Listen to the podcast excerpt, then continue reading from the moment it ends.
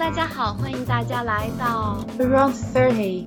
这里是中年少女的茶水间，希望大家常来做客。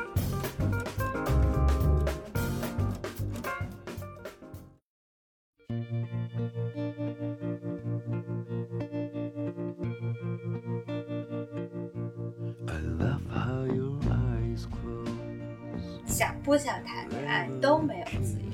我想谈恋爱的时候不行，我不想谈恋爱的时候我也不行。我那我们是不是表达了自我过后，其实是不会得到认可的？所以越来越多的这样的无形的压力给予了我们，说那我们就不表达了。觉得很复杂的是，其实婚姻的关系和嗯爱情，其实这两个是完全不同的东西。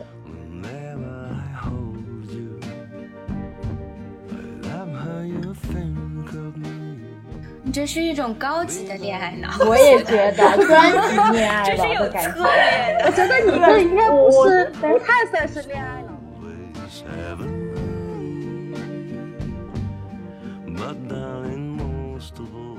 我在二十八岁之前，我很注重要一个结果。你看，我很快，我我在上段感情中非常希望要一个结果，而且焦虑，对焦虑。但是我觉得我现在反而焦虑渐渐少了。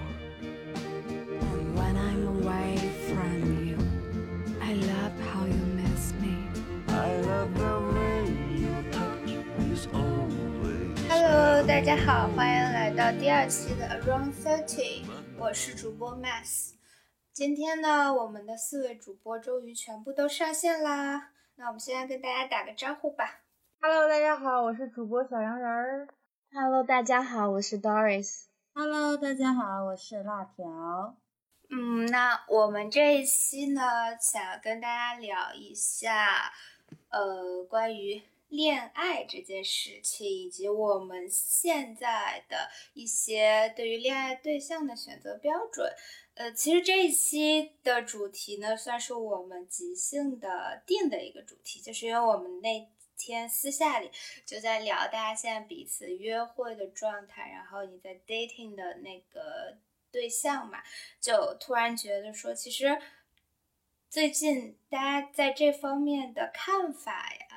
一些标准其实还是发生了很大的变化的，所以我们就想说，可以和大家一起来聊一聊这个话题。嗯，但是。我想提前先说的是呢，我们今天聊的这一期所有的观点，仅仅是我们四个人一些个人的体验，就是它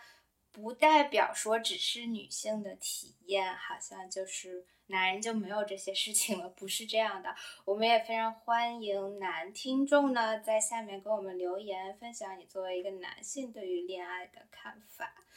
那我们首先第一个部分想先。问一下大家，就是你们会不会曾经有过这种想法，就是觉得对于表达自己想谈恋爱这件事情，会感到呃有点不好意思，或者说会有点尴尬，会有这种想法吗？会呀，会呀，会有。就是我高中的时候，呃，我记得我去医院看病，忘记是因为什么事儿了，然后那个医生就问我说：“你想不想谈恋爱？” 我说。我想，好，我说我不想，但是我心里面想的是，其实我心里面很渴望，就因为我可能因为个人的原因，嗯，就是比较缺爱，所以就是一直就期待，嗯，有一些呃与男性之间的一个亲密关系，对，但是当时是没有的，对，就觉得很害羞，很不好意思，然后又是大人跟。他讲这个事儿，所以就会说我不想，就印象很深刻这个事儿。嗯，那现在呢？现在对于这个想法呢，还是不太能够吧？感觉，对，就感觉是比较羞于去表达。如果是对于自己没有那么熟的人来说，特别是有我，嗯，特别是我之前在朋友圈，我会说一些啊，我自己想。嗯，就提到恋爱的一些事儿，然后可能给人感觉就是我很想谈恋爱，然后呃有一个男性，也称不上朋友，就是一个网友而已。他在底下就评论说，嗯，你感觉你好像很想谈恋爱的样子，就是给人的他那样的评论让我感到很不舒服。我就觉得说，我是不是不要去再表达了？就我可能还是有在在意啊，我在朋友圈里面的一个形象还是怎么样？对，所以我自己还是觉得有点羞于去表达。但是和身边的几个像我们几个就这样好朋友，我觉得当我想的时候，我肯定会说我很想；但我不想的时候，就也会去表达吧。对。那小洋人呢？小洋人呢？我觉得我还是挺勇敢的吧，就是刚恋有一点苗头的时候，我都会跟大家去，就是去去去 update，对，分享我们的一个对进程，爱情进度条。对，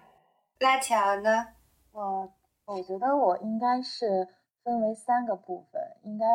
呃，我觉得跟我学不学会，就是我敢不敢于表达有关系。就是小时候我是一个呃羞于表达的人，就是不是特别敢表达自己内心想法的人。所以说，呃，可能当嗯就是家长啊，或者是周围的朋友都问我啊，你是不是喜欢某一个男生，或者是说你是不是想谈恋爱，然后我我都不敢去回答说。啊，我说我不想谈恋爱，我现在可能就是想学习啊之类的这种官方回答。所以，但是其实内心是有是有那种喜欢的男生、暗恋的男生的，也是仅限于跟自己特别好的呃好朋友说过，哎，我喜欢某某某哪个男生。嗯，这是因为对于我自己是不敢表达的。然后，然后第二个阶段就是从大学到。哦，我刚来北京的前面一两年是一个阶段，是因为那个时候我开始去学会表达了，知道，呃，我们就是要勇于表达自己的观点，去输出自己的看法。所以说那个时候我就会特别的张狂，就是就是嗯，就是可能那个时候也是有点属于年轻气盛，所以就想说。我要做一个特立独行的人，那我要做一个怎样的女？那我就要做一个就是很勇敢、敢爱敢恨，呃，对，敢爱敢恨的一个女人。所以说，呃，我会很直白的去说我想要谈恋爱，并且不需要别人来问我。然后我会很有，就是很大方的去，呃，去表白我喜欢的对象。就是只要是说，如果我喜欢这个男生，我就会去追他。就是。呃，我这是一个状态，然后到现在目前的话，就是近一年半的状态，就是，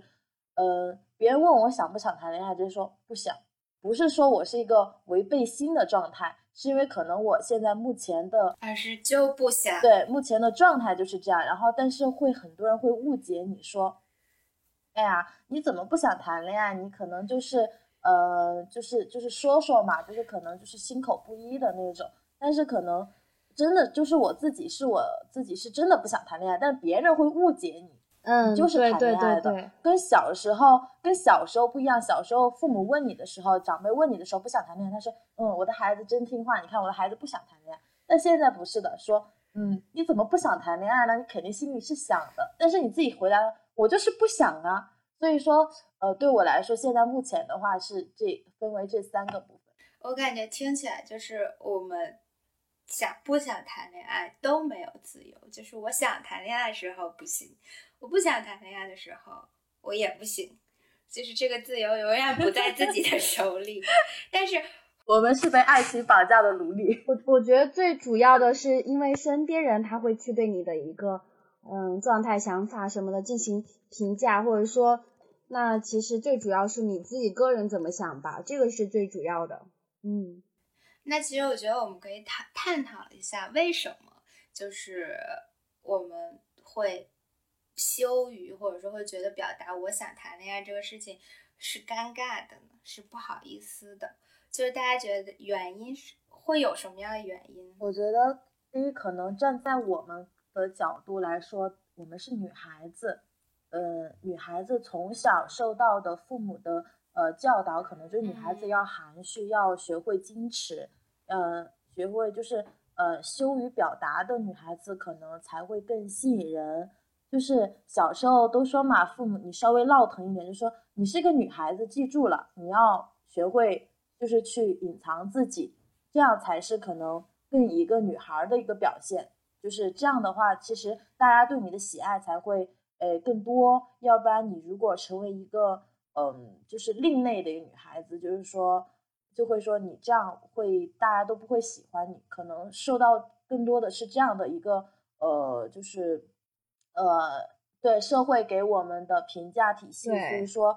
呃，我们才会说，那我们就慢慢慢慢的就是说，呃，隐藏自己的真实想法。嗯，是我也是，我觉得这是一个部分，还有一个就是可能，嗯，当我们来工作过后，社会的环境给予我们的，就是可能当我们接触的越来越多，也想要说出自己观点的时候，发现社会还是不允许你发声。比如说我们在公司开会的时候。可能给予发声的还是会男同事会多一点，所以在这样呃女女同事是就是是不会去表达自己的一个观点，就比如说可能你表达了一个观点，呃就是周周围的呃环境会给予沉默，或者是可能不予采纳这样的，其实种种的这样的情况是给我们了很多表达的压力，就是说我们那我们是不是表达了自我过后，其实是不会得到认可的。所以越来越多的这样的无形的压力给予了我们，说那我们就不表达了。对我听起来其实就有一种，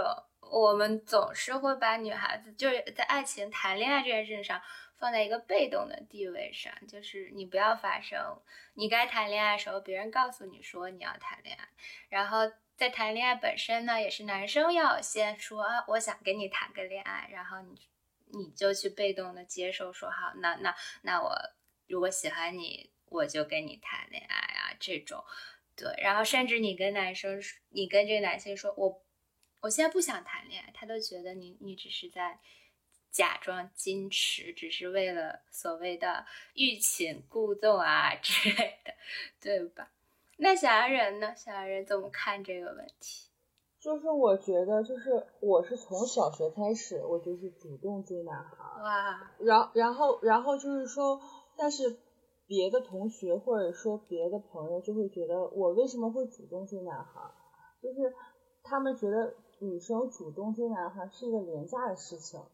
就对女性不应该去主动表达，而应该去男性去追，然后女性是撩，对吧？是的，是的。然后我当时就很奇怪，因为小学嘛，当时也什么不懂，就还是很困惑，为什么女性她不可以去主动追男孩？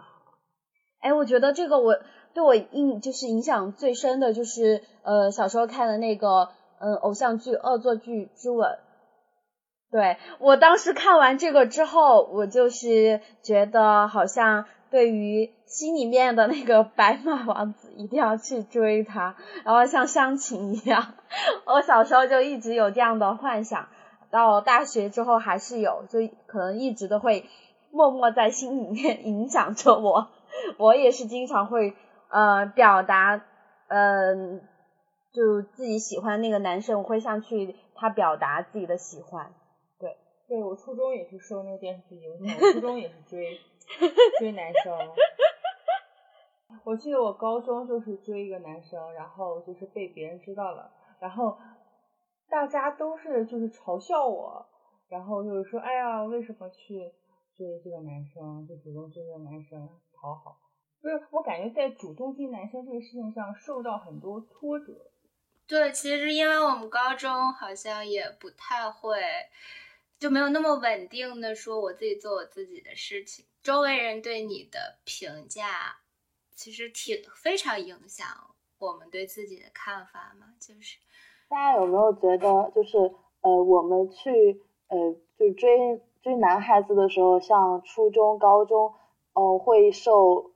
就是偶像剧啊、言情小说的影响，都觉得一定追的男生是可能高高的、帅帅的，可能他是校篮球队的或者足球队的，或者他成绩特别优秀，就是要去追这样的男生，然后做的情节也是偶像剧的情节。我记得特别清楚，就当时我们班上有一个女孩子，呃，她就是可能有点黑黑的、有点胖胖的女孩子。去追了一个比我们大一届的学长，就是学学长是呃校篮球队的，长得还挺高挺帅的，就是他每天都会跟男生做饭啊什么的，就是好多情节，我现在想起来，这就是跟偶像剧一模一样。然后反倒是现在长大了，可能女生去追男生，就是可能会没有那么多情，没有那么多这种情节了，就是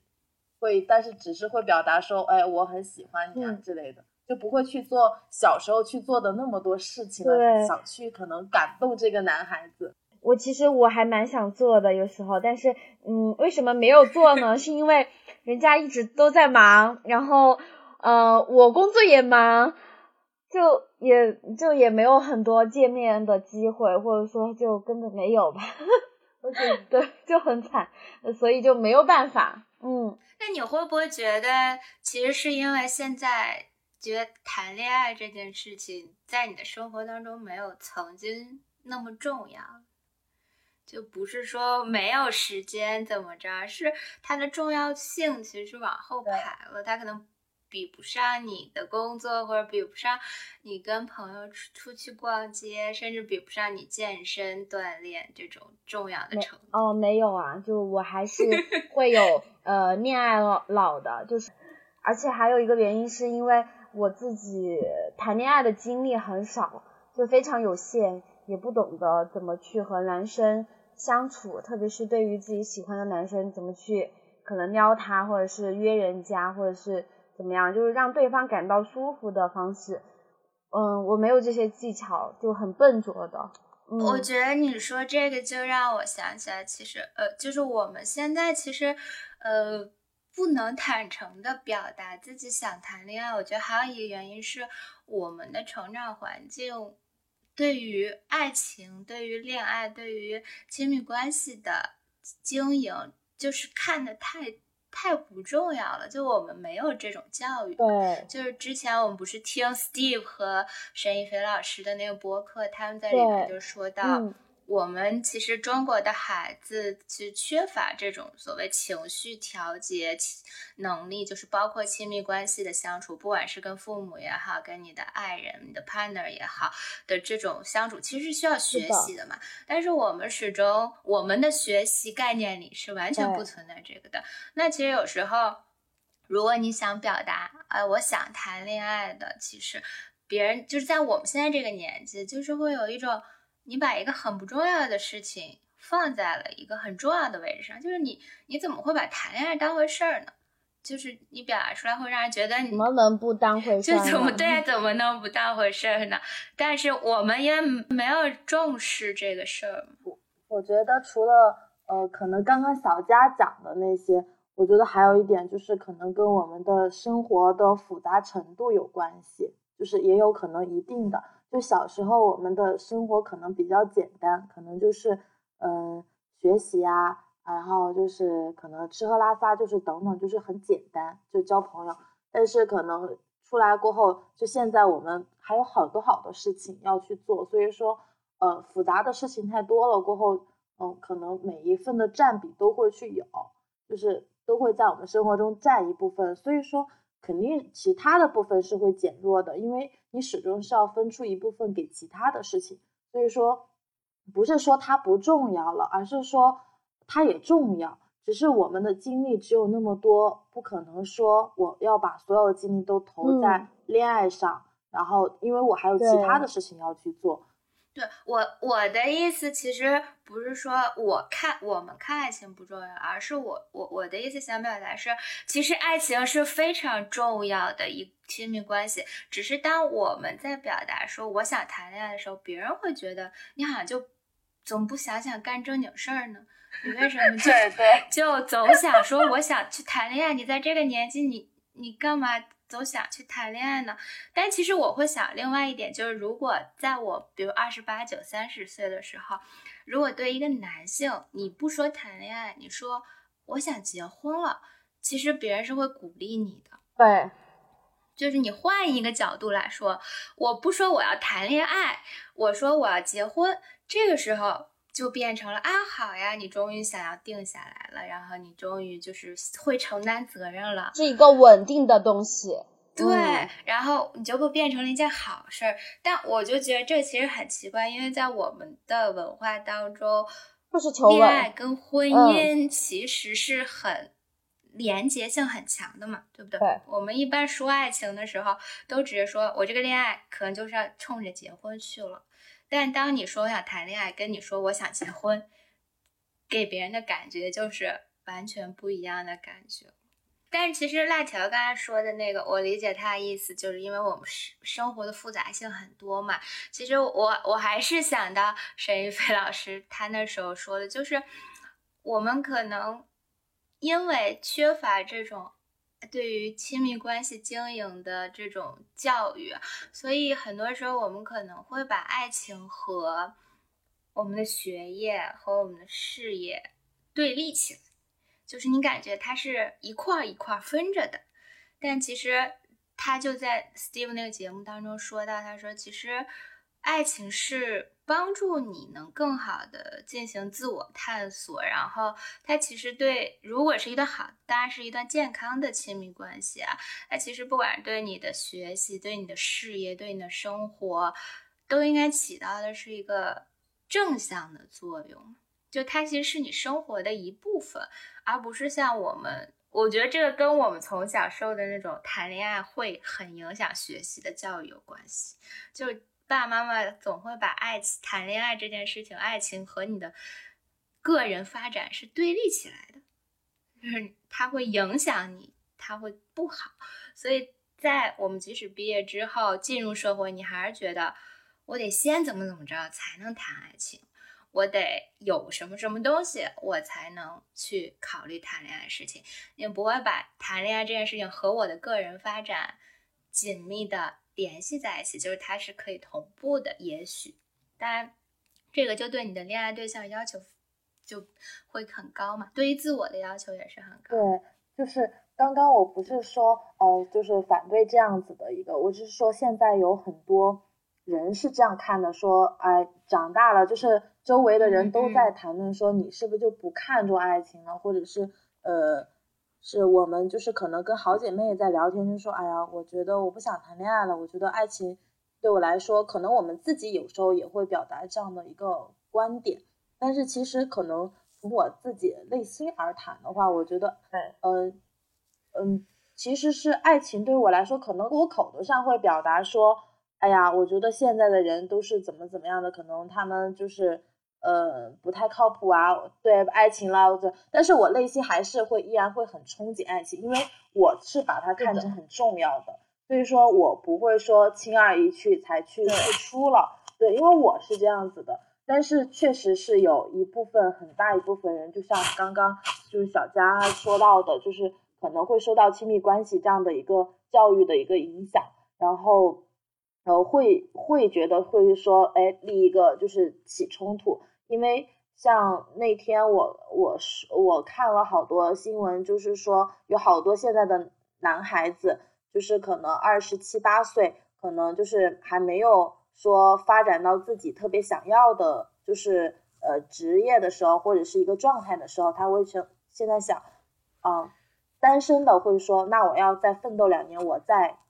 谈恋爱去找一个女朋友。对，然后如果说他现在是在一个嗯，就是谈恋爱的状态，他会想，那我要先分手，因为我现在呃我没有办法给到他就是很好的条件，或者说我现在的经济条件。嗯，不太想让我，就是因为我我就是可能要还房贷呀，可能还有车贷呀，可能就是或者是说我连房子车子都没有，我连自己都养不活，我还去谈恋爱，我觉得好像这个东西这个状态是不对的。所以我觉得就是如果我们呃扩展过来来谈这个事情的话，那是不是因为我们缺乏这个就是亲密关系的一个教导，那？影响了我们的爱情观，那其实也会影响到我们的婚姻观，然后家庭观，呃，甚至到我们的育子观，就是可能可能是个连带的效应。对，最主要是如何去经营你的亲密关系，不管他是什么样子，不管他是不是你的爱人，或者是朋友，或者是呃家人。但是我觉得很复杂的是，其实婚姻的关系和嗯、呃、爱情，其实这两个是完全不同的东西。对，爱情的话，可能是一种更更浪漫一点，有那种两个人就是被冲昏了头脑的那种感觉，对，那种那种化学反应吧。但是婚姻的话，就是是很务实的，你们俩是对方人生的伙伴，合作关系。对合作关系，你们怎么样去把呃生活经营的更好，就是让呃双方的事业都能够获得成长或者怎么样，大家都是一起呃努力向前，一起去拼搏的这种感觉，嗯。但我爸我爸妈就说你可以先结婚，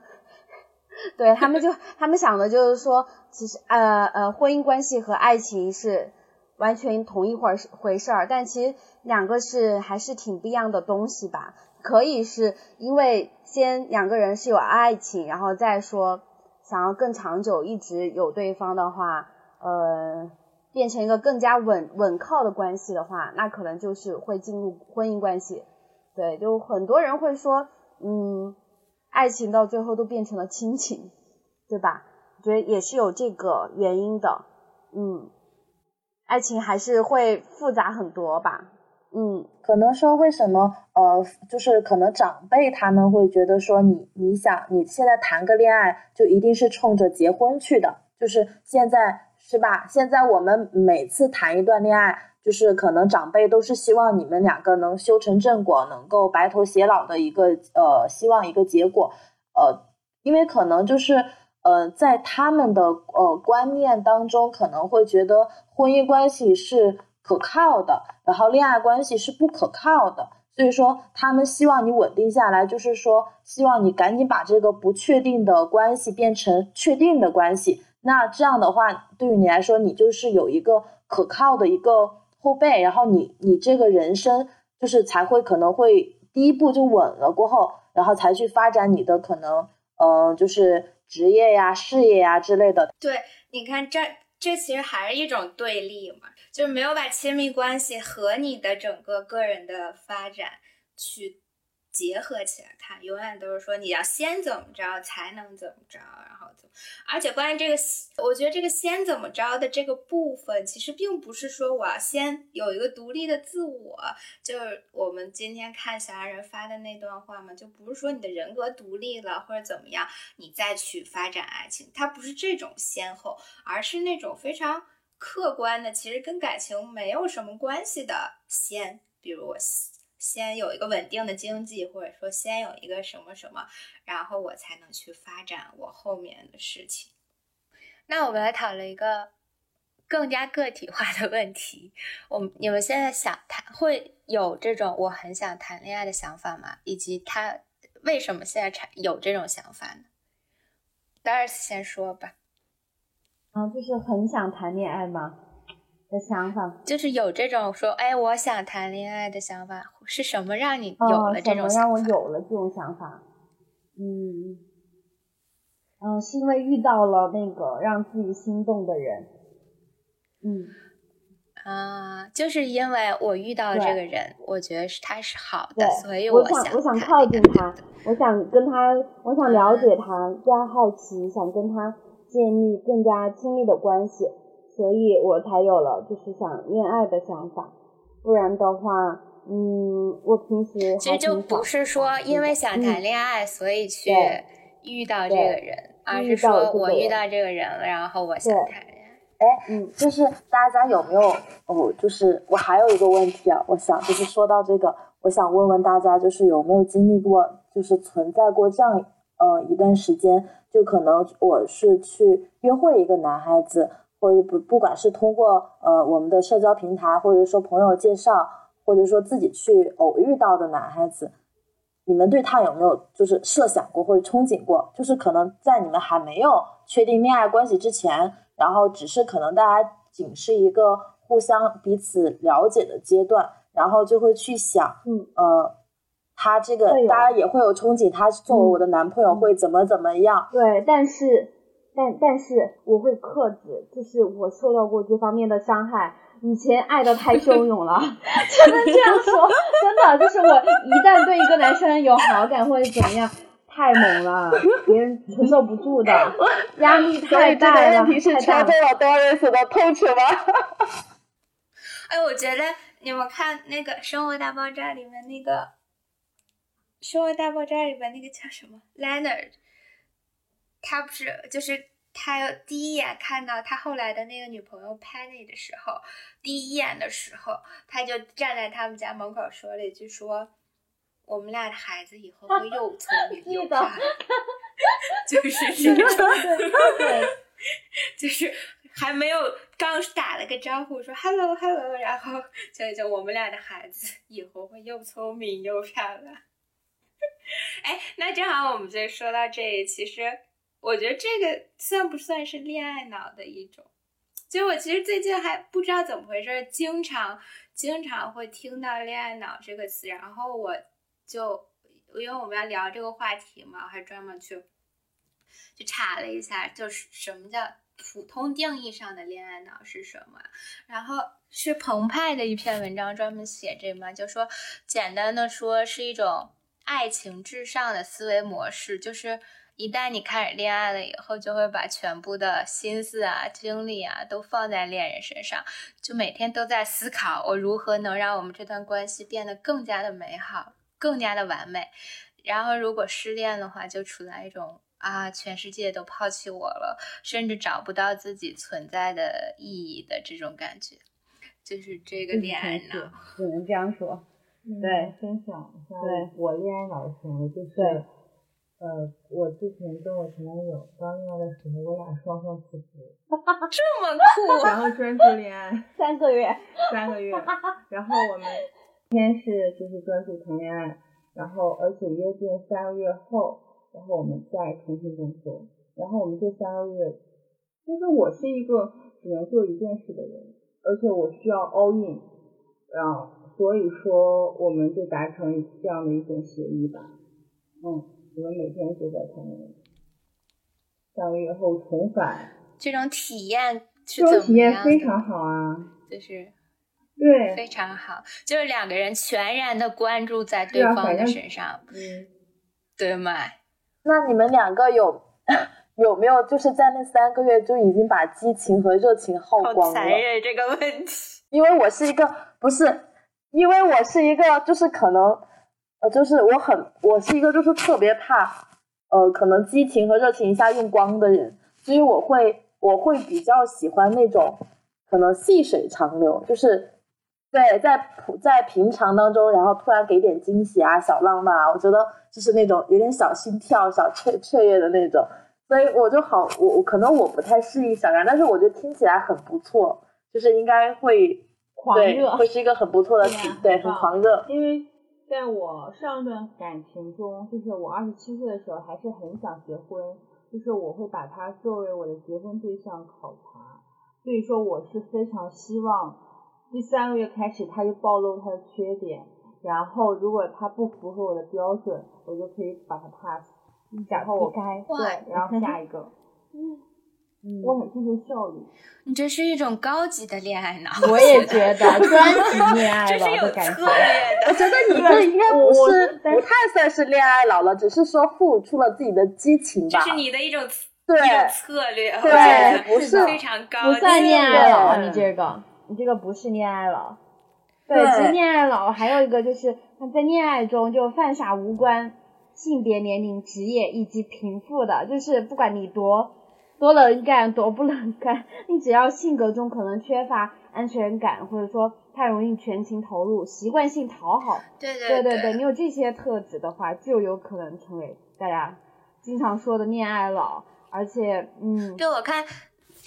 就那个简单心理也有一篇文章也在讨论恋爱脑嘛，他不就是从心理的层面去讨论，其实就是说。一般我们传统意义上人说这个人有恋爱脑，他其实背后就是这个人有一种焦虑的依恋模式嘛，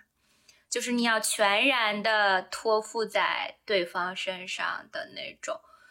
对，其实这种对，不管你是不是经历了啊好几次婚姻，你有可能，如果你有你性格中有这些呃特质的话，你都会还会继续恋爱了。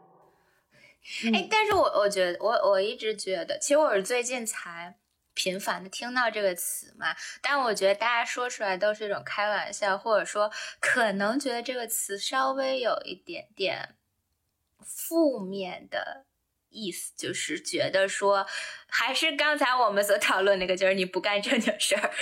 就是对对，但是对，但但我是真的恋爱脑，我之前是真的特可怕的那种，就是我会哭好几天，然后感觉就自己要死的那种 感觉了，就特别难受，很焦虑，整个人特别特别难受，而且我在恋爱中就会把自己的姿态放特别低。嗯，其实人家可能一开始我们两个是对等的关系，或者说我还你还有优势，其实对对，但我就是一进入就会把自己的姿态不自觉就放低了，然后别人就会嗯，可能也会开始把你放低，就是会有那种为了让对方开心，或者为了让我们的关系很好，我可以自己不停的退让，是这种感觉。对对，就是会非常自卑和讨好。然后渴望，而且希望自己就是用自己就全身心的一个投入，然后换换来别人的一个关心和爱吧。嗯，但我最近其实有一种感觉，包括小人其实在表达这个自己是恋爱脑。然后我们那天不是在群里，就是 BYM 的那个群里，我们不是也说，就是说，哎，我觉得现在其实我们在表达恋爱脑的时候挺坦然的，就不会有那种觉得我恋爱脑怎么了。我就是想谈恋爱，我就是想一门心思谈恋爱呀。嗯，那个还挺不一样，想谈恋爱和恋爱脑还是挺不一样。恋爱的脑，它其实就是挺负面，对你的伴侣和对你自己都特别不好的一个东西，特别是对你自己。嗯嗯，但是我我觉得，如果比如在我们不断成长过程当中，如果我的自我。我就是我的这个个人的人格啊，什么各个方面，如果已经稳定了，然后是不是恋爱脑其实也可以理解成为排除那些不好的行为，会对自己和对方造成压力的行为？这个词会不会有一天变成就是我就是对我的亲密关系很重视，就是我就是觉得我需要放很的很多的心思在谈恋爱这件事情上。就当你坦，比如我觉得小洋人就挺坦然的说自己是恋爱脑，而且是一种非常骄傲，不不不是骄傲，就是非常非常。对啊，我最近天天说，可骄傲了。最近天天说我这么普通却那么自信，我天天都着着说这个词。对，所以我就觉得说，现在当我们在说起恋爱脑的时候，是不是其实它可以有好？或者说我已经不在乎别人了，因为我自己对于爱情，或者说对于恋爱的事情，我已经有我自己稳定的理解了。所以这个时候，我不在乎你，你对于恋爱脑，或者对于我带引号的疯狂的恋爱行为有什么样的看法？我觉得无所谓了，就只要我自己高兴就可以。但恋爱脑就是会对你影响其实很深的，就是。如果你遇到 PUA 的男生，那可能就是会发生像北大毁灭性的灾害，毁对毁灭性的，绝对毁灭。反正我我恋爱脑应该就是在我大学的时候去追我的学长，反正就是属于那种就是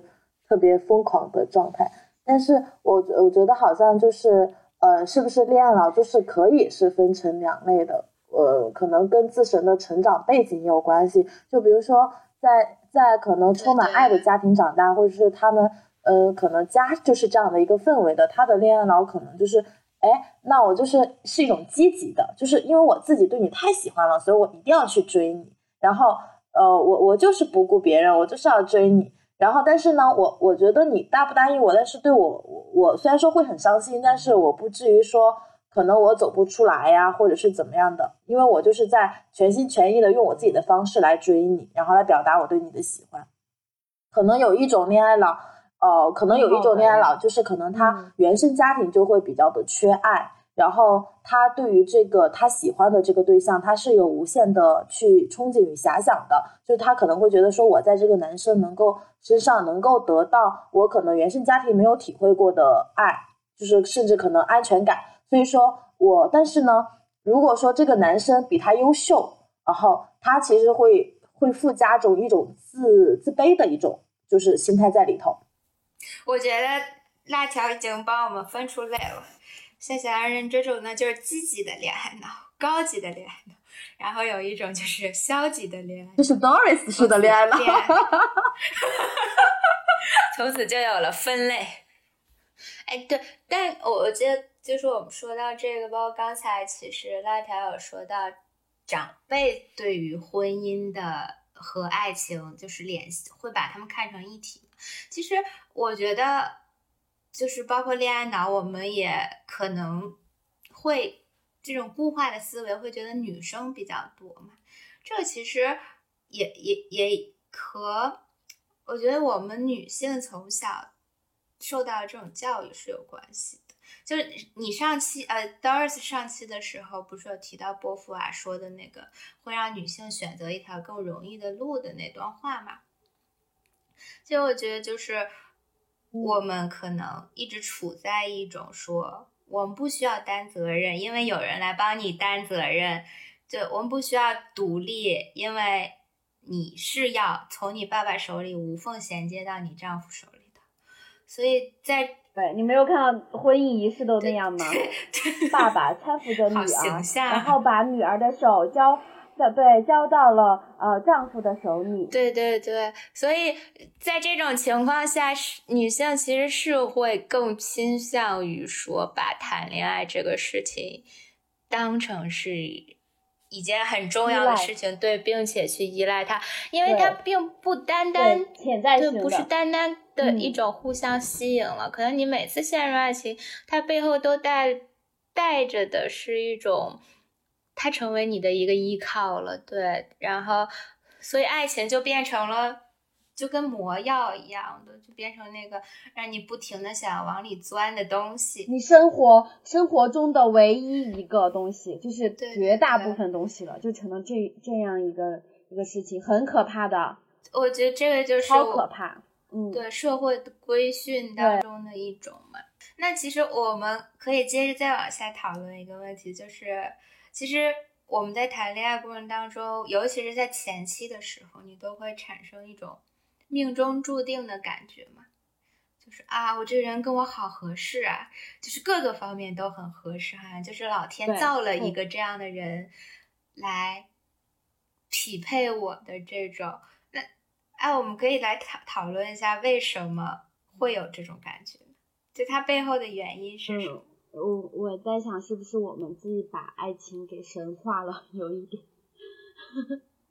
对吧？对，小杨人觉得呢？小你有思考过这个问题吗？为什么我们总是会有一种哇塞，这个人简直就是一个橡皮泥捏出来的来匹配我的人？因为我看电视剧看的吧，就是 啊，就是初中的时候有一部电视叫《命中注定我爱你》。对，就是这部剧《我也爱你》，受很多，就是说，然后这这这部电视剧让我就是以为啊，我我我就是有一种，我好像就是说有这个命中注定的人，但是经过了几次恋爱经验之后，我我我的不是这样的看法，我并没有觉得就是有这么命命中注定的人，就是。世界上没有一个完完全全的 Mr. Right，然后可能只是说你们俩相处之后磨合之后，他可能才会慢慢成为你的 Mr. Right。对，就是说这个就是跟呃每个人的经验吧，呃经历有关。嗯，就是刚开始年轻的时候，女性还是会有这种呃受受电视剧的影响。我觉得我们的爱情。年轻的时候都是受电视剧的影响，都是受韩剧、台剧影响，就没有人也没有就是说没有这部分教育或者这部分教育，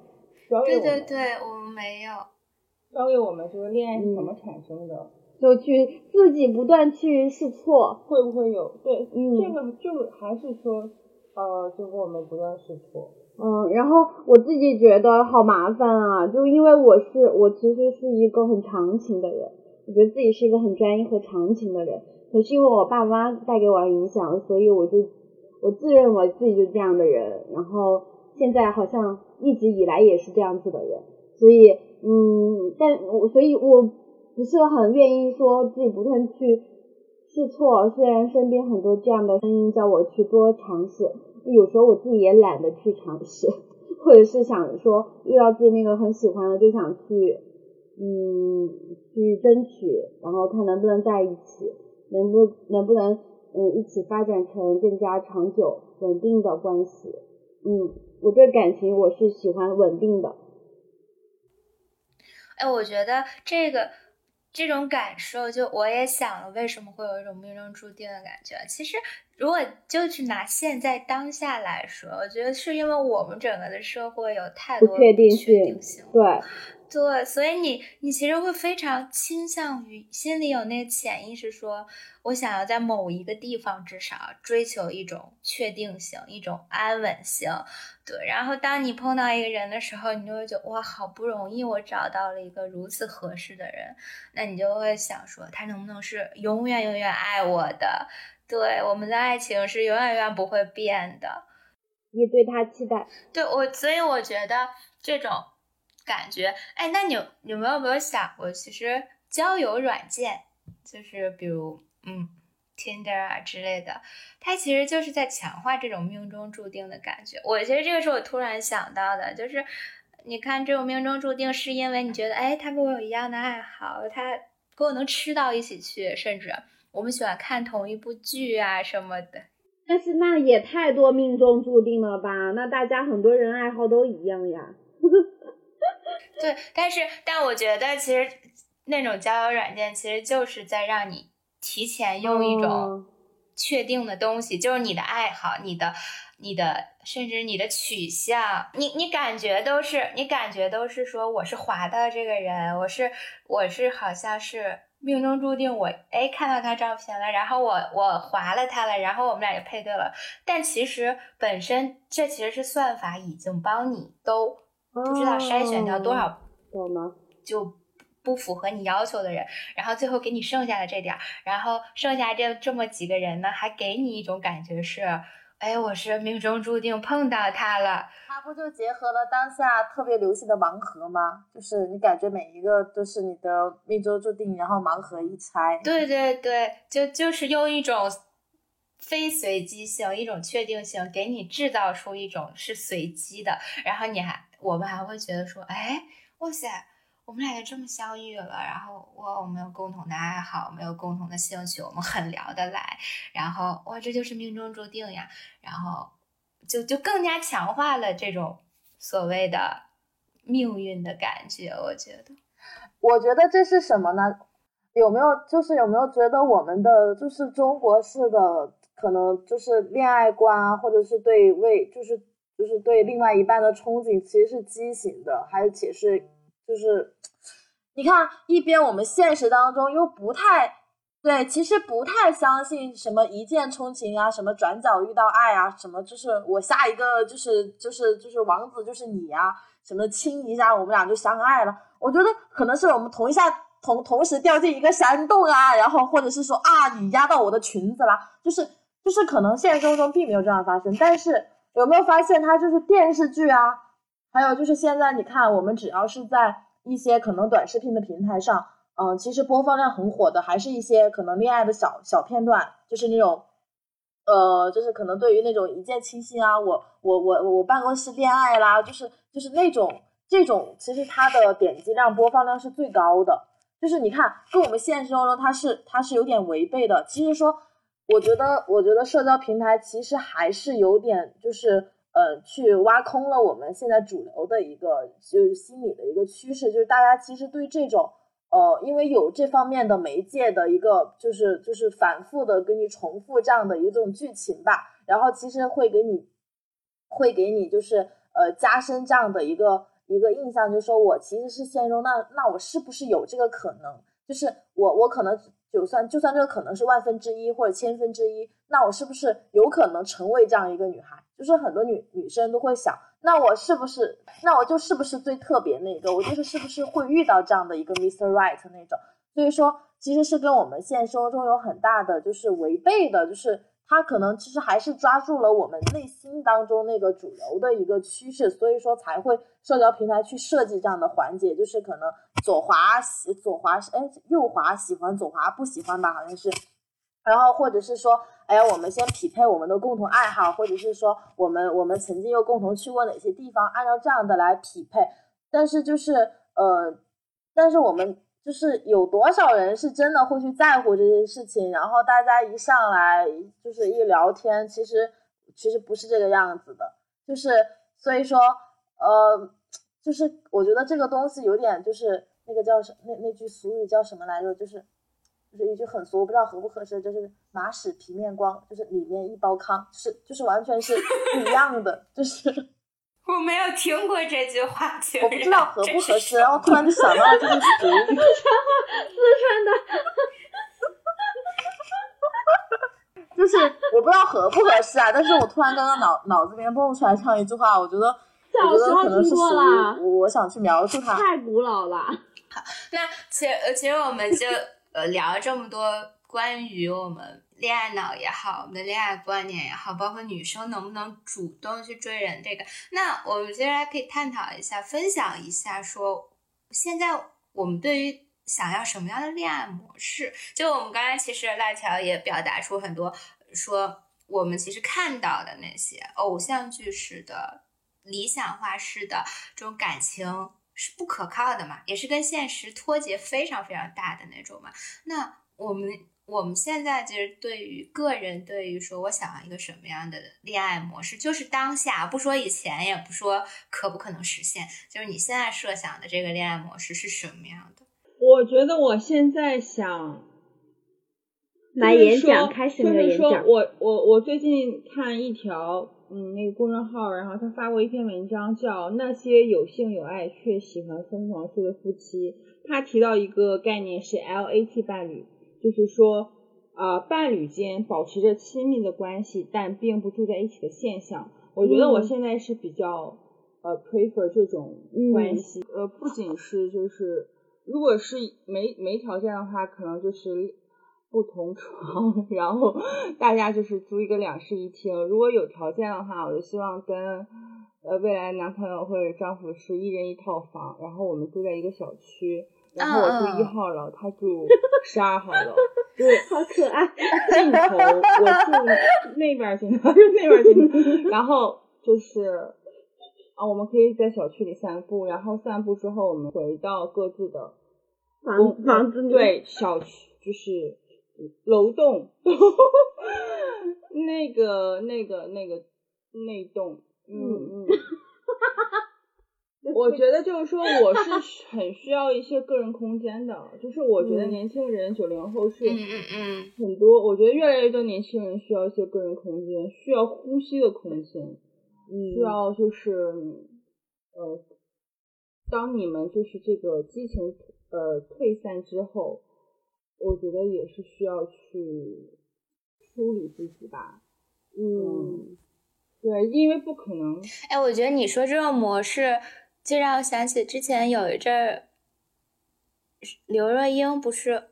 呃，我忘了她那个歌叫什么名字了。反正她也因为那个歌被采访过，她就说她跟她老公就是在家里，他们家就是有条件的那种，就非常大嘛，很多个房间。然后她跟她老公就是一人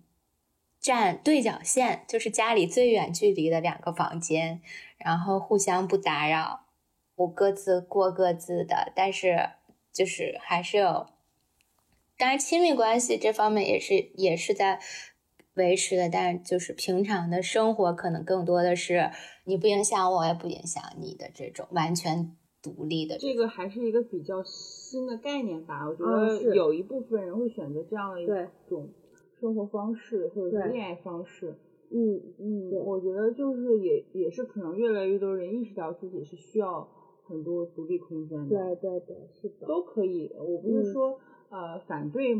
哪一种恋爱模式。嗯，那我的话，我可能我没有没有想过，哎，我可能会就是根据对方的一个情况和我自己的情况，我去综合吧。对，但最主要这个人是一定，我其实很希望对方是一个女性主义者，或者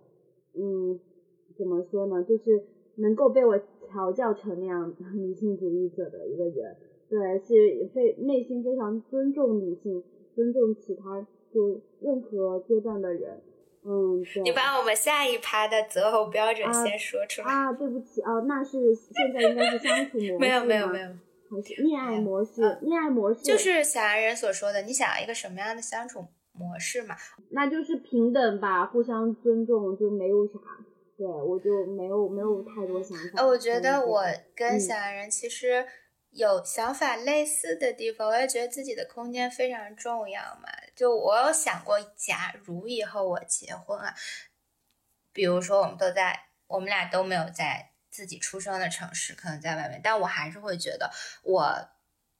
也需要一套自己的房子，就是我不会在那住，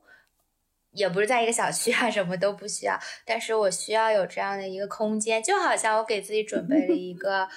能独自。一个人待着的空间，但是可能正常的还是我可以跟我的丈夫一起生活都没有问题。但当我需要的时候，我可以有这样的一个空间，它不需要很大，甚至也不需要有特别多的家具啊什么的，只要有一个这个地方是只有属于我一个人的，我就可以去。但其实我觉得，对于恋爱模式这种，就是一种很稳定，就是刚才我们一开始辣条所说的那种细水长流式的。就是陪伴式的这种，可能我觉得到了现在这个，就是二十八九这个阶段了，或者，嗯，我觉得也是因为当下这个社会，像我没有一个人在外面去打工啊什么去工作，你你当你面对很多不确定的因素的时候。你更多的就是想要有一个相对来说稳定的关系，就是不要再去那种什么有多少激情啊、大起大落啊什么的，这些好像都并不是说不需要，就是你已经成熟不太起了。你觉得你每天在外边的那些漂浮不定，能够在你面对你亲密关系当中另一半的时候，能。静静的，能够给你一种很安定的感觉，就是有一个人，你们在互相支持和陪伴，我觉得就已经都是一种奢求，你知道，就是这种感觉，就。对，可能以前二十一二的时候，你总会想，我的恋爱每一天都是要不一样的，就是每每一天都希望有各种各样的活动，各种各样的约会，或者说各种各样的惊喜，甚至去充斥着你整个恋爱的过程，大起大落。但我觉得到现在，就这方面的想法，我觉得变化还挺大的。辣条呢？我觉得我可能，嗯。就是可能跟我自身的一个呃，就是自己的一个恋爱的一个经历，其实是有关系的。就是第一，可能加上以第一是我以前恋爱的时候，我是属于比较粘人的，就是我是希望我们两个有更多亲密接触的空间，比如说可能不上班的时候，我们待在一起的时候，那就要互相的陪伴。彼此更多，就是你可能连玩手机我都会觉得有点膈应。就是如果他一直 盯着手机，或者是一直在忙自己的事情，我就会觉得不舒服。因为我觉得，呃，好不容易有一个属于我们俩的时间，希望是我们俩有很多互动，然后很多可能深层次的交流，或者是与就是我们聊天啊，或者一起出去，呃，出去就是做很多很多很有意思的事情。就那个时候是充满着可能很多浪漫的期许的。嗯，我听起来其实就是有一种你想要把握这个节奏，不想要以前那种一闷头投入进去了，又要引到又要引到 Tango Z 老师说的 flow，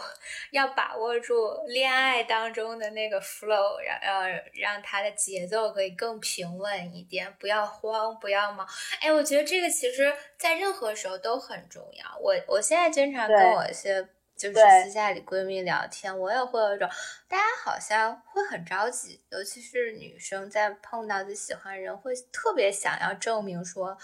他喜欢我的，我们俩是可以在一起的。甚至我总总是有一种，我们俩在一起的那一刻，就是这个爱情的高潮已经到了的，就是哇，终于经过折磨人的暧昧的阶段，然后我们在一起了，好了，这件事情就成了，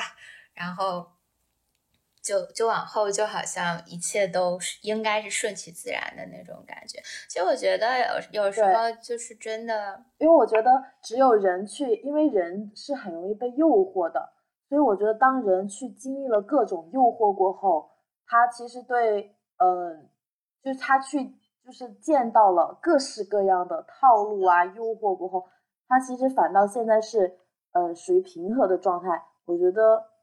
这样的可能关系，两个人其实是会更可靠的。就就好比刚刚我们之前说的，呃，确定这个因素，就是我对你来说，你这个人是确定的，不是说我对你，我们两个之间是确定的，而是我觉得你这个人在这就是在对待关系的过程当中，你是有那种比较确定的状态的。所以我觉得这样的话，我们可能才有谈下去的可能，以及我们就可能在呃。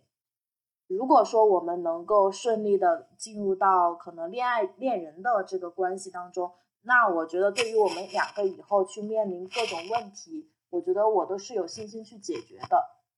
因为可能两个人都有经验了，以及说那我们会去快速的去呃找到适合彼此的方式，所以说我觉得这个很重要，因为可能确定恋爱其实呃。很快会很快的去确定恋爱，但是去如何去经营，以及你你你们有是否有准备好去面临以后遇到的各种各样的问题的时候，其实我觉得是需要去打有备的仗的，就是要不然就是很多人在哎我没有在准备的时候，我不知道突然面临一个可能我之前没有遇到的问题过后，很多人是不知道如何去处理这样的问题在亲密关系当中，所以说很多人是会。选择比较错误的方式，就是呃可能会彼此错过彼此，所以我觉得对于我来说，就是我觉得如果说这个人他真的有很多很多，我就反倒是比较可靠的。哎，我觉得其实这个说的很对，就是有时候我们俩没有在一起，可能并不是我们俩不合适，就是如果彼此再给多一点时间去了解，去。就是像你说打有准备的仗，说不定我们就在一起了，可能以后都会很好。但是就因为我们可能一开始的时候太慌张了，反而让我们彼此错过了，这也是很可惜的。我觉得，对对，所以朋友们要掌握好这个恋爱的节奏，这是一个过尽千帆的女人给大家的 给大家的经验之谈哦。我们可以再来聊一聊现在的择偶标准。我总觉得“择偶标准”这个词本身也很奇怪，知道吗？我们还是把它改成“恋爱对象”吧，或者说约会对象。就是我，我，我们不是之前沟通的时候，我没有在说有。三个嘛，一个是你从过去到现在，对，跟听听众朋友们说，就我们列了三个标准，让大家自己去想，就是一个是从过去到现在一直都有的标准，就可能我有谈恋爱意识的时候，我就在想我以后的男朋友要这样子；一个就是我过去可能有，但现在觉得 I don't care 的标准；然后还有一个就是过去没有，但是随着我慢慢的成长。在当下这个时刻，觉得很重要的标准，就是以后可能我们还是会变嘛，这个标准，但此时此刻觉得很重要的标准，所以我们可以先从第一个，就是从过去到现在一直有的标准是什么？嗯，呃，我自就我个人而言的话，嗯，怎么说？就我其实也不太想谈，想谈我对。对方的一些要求了，对我就是我更想看到自己的进步。不，就是那你就没有那或者你换一个方法去说，就是有什么是从可能你高中、大学到现在，这个男人身上只要有这一点，他就一定会吸引到你的点，有吗？就是那那那有有对呀，那你可以这么说，这就是你的标准啊。其实因为他吸引到你了，就证明这个点是你想要的嘛。特别就是。呃，可能最击中我的点一定是他特别努力、特别上进，以及对我，我不知道他对其他人如何，但是我我希望他是一个对我非常温柔的人。如果你对我凶，我会哭的，我不行。你是一直都这样，就是你原来喜欢的男生，到现在一直都是，一定是要一个勤奋上，就是这是你非常看重的一点，对不对？OK，对对，非常就就勤奋。哎，那其实呃，我们可以先来说一下，就是我觉得很多女生吧，应该都是非常喜欢一个努力的、勤奋的、值得自己尊重的男人。其实这一点非常重要嘛。之前那个许许知远的十三幺不是有一期采访了许卓云嘛，然后采访他太太孙曼丽，然后孙曼丽在采访的时候，她其实就说到你怎么能够找到自我的力量，其实就是你要找，首先你可不是说首先啊，就是说非常重要的一点就是你找到一个值得自己尊重的男人。就是他其实说到这一点非常重要，所以我有在想说，因为我们现在都意识到亲密关系是自我的一个探索嘛，其实最后你其实还是要 mirror，这就是要反射到，要投射到你自己身上嘛。所以我在想，其实你的标准是我要找一个勤奋努力。的这样的一个男人，其实背后是你投射出，会不会说是你投射出你自己的自我期待，是我要成为这样的一个人，或者说我就是一个这样的人，所以我在，我是因为对自己的要求有时候有点高，所以我对对方的要求可能也会相对要高一些。对，对对对，我觉得这一点就很很重要，就是我觉得因为亲密关系当中。我们一定会投，最后其实就是对自我的期许了。说白了，你在别人身上投射的东西，对吧？所以我就在想，也许因为你是这样的一个人，所以你的标准是这个样子的。OK，那小洋人呢？有什么过去到现在一直都有的标准吗？过去到现在一直都有的标准，我觉得是，我觉得是这样，就是说我在二十。我我在这段时间发生了非常大的择偶的变化吧，就是我觉得我在二十八岁之前和就是从二十八岁之后，我的择偶真的，我觉得基本上是颠覆了，颠覆了，真的吗？Different，对，哇塞！我觉得我之前是，我觉得二十八岁是一个节点，就是一个节点，算是我的一个节点吧。或者说很多女生的一个节点，因为我觉得，就之前我觉得呃也是，就是跟 Doris 有点像，就是说我喜欢男生是我自我的一个投射，我喜欢，比如说我喜欢比我大的男生，成熟的男生，然后事业心强，能够帮助我成长的男生，对对，就是说还是喜欢就是比我年龄大的男生。呃，就是呃，我觉得很多标准也是，就是父母眼中或者口中标比较标准的那种画像。呃，他他的一个事业啊要有体面，但是我觉得就是在我的这段感情结束之后，就最近吧，我就觉得我现在的择偶标准是，嗯，就是希望他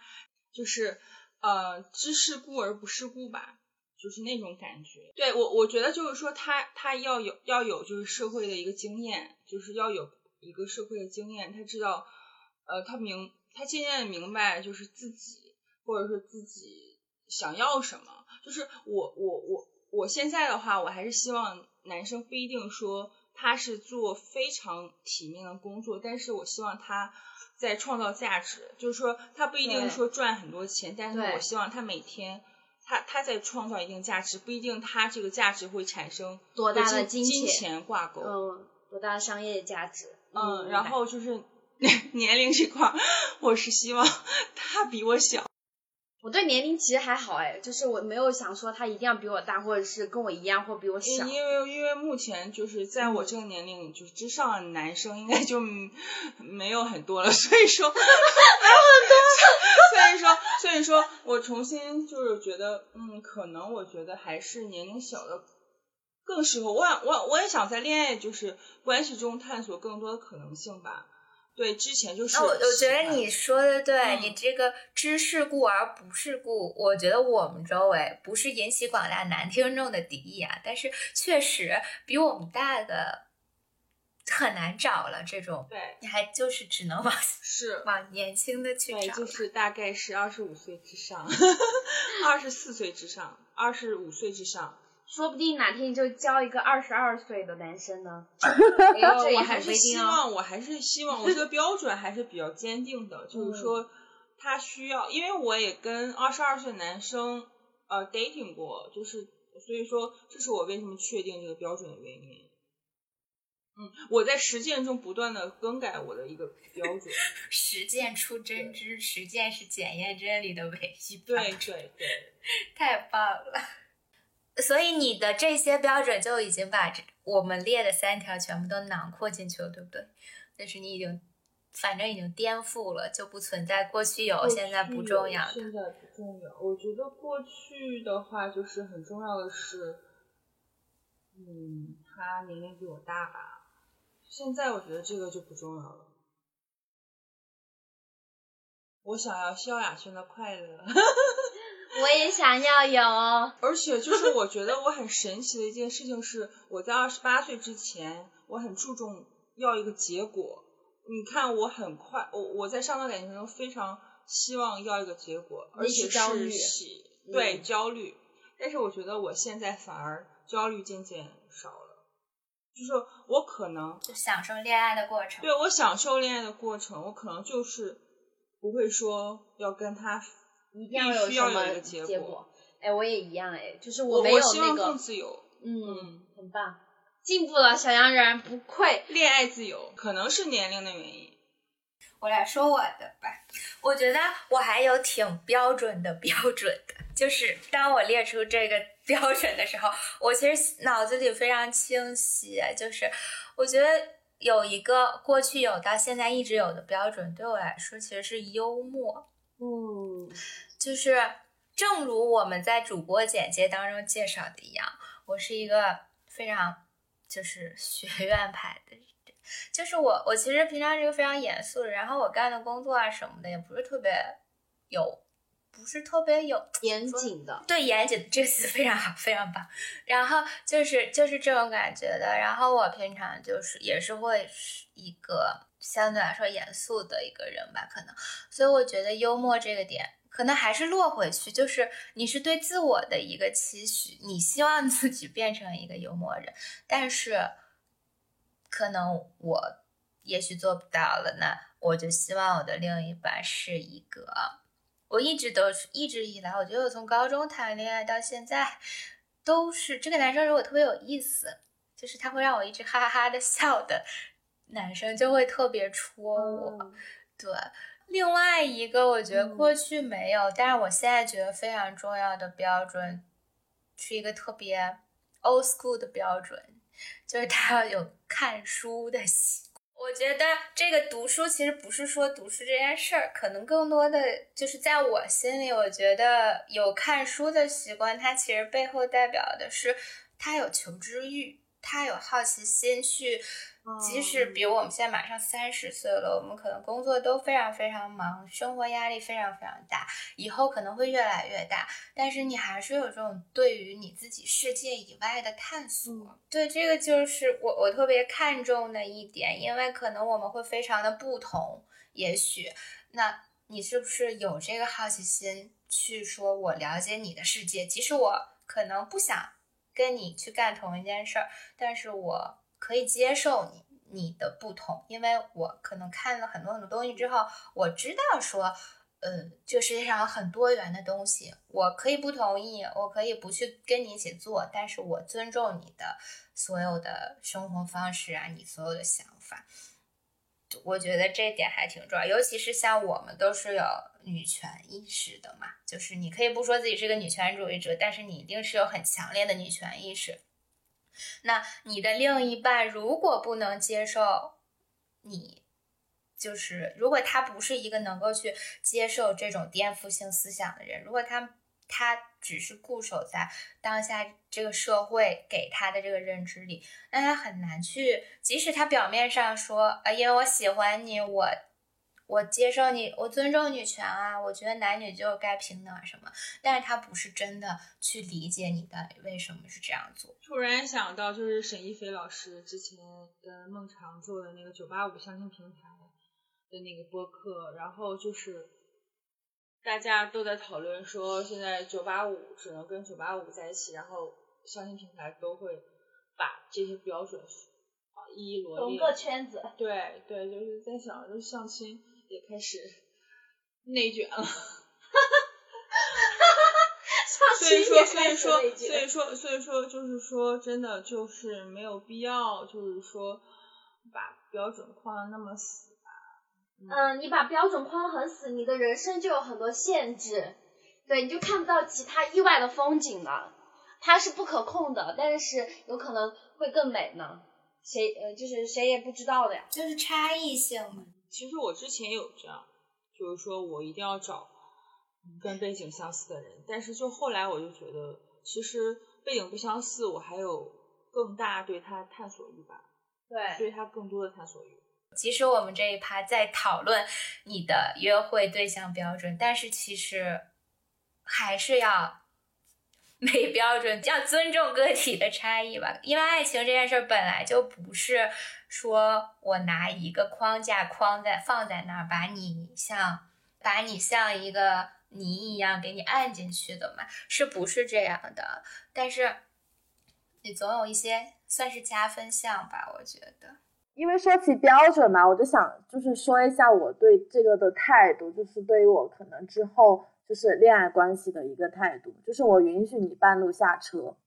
就是我也允许你回来，但是呃，我也允许你下车过后就不回来。就是我觉得这个东西，嗯，我不会去对你做很多的限制。我们两个只要是心灵上有共鸣，就是你也认可我，呃，对以后我们俩的态度，然后我也认可你，那我觉得就是有可能的。我会更在意就是心灵的碰撞，就是我觉得啊，你就是我想要的那个人。那今天我们非常开心的，我们四个主播完成了第一次对于恋爱这件大事儿的探讨，聊得非常非常的开心，也希望各位听众朋友们听得很开心，并且也能。跟我们进行一些互动吧。如果你有任何的想法，可以在评论区给我们留言。感谢大家，那这期就这样了。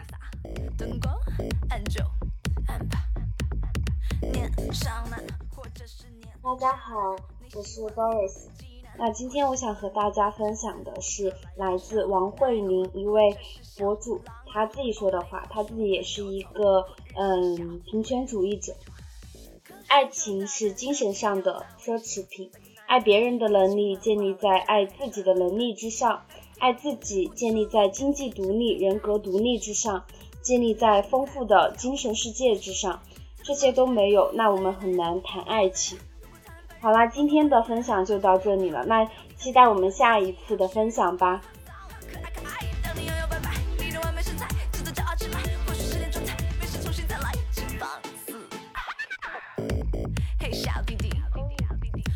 身体金汤力适合你。莫吉托无酒精，可口可乐加冰，牛奶盖我买单，你小哥哥别傻。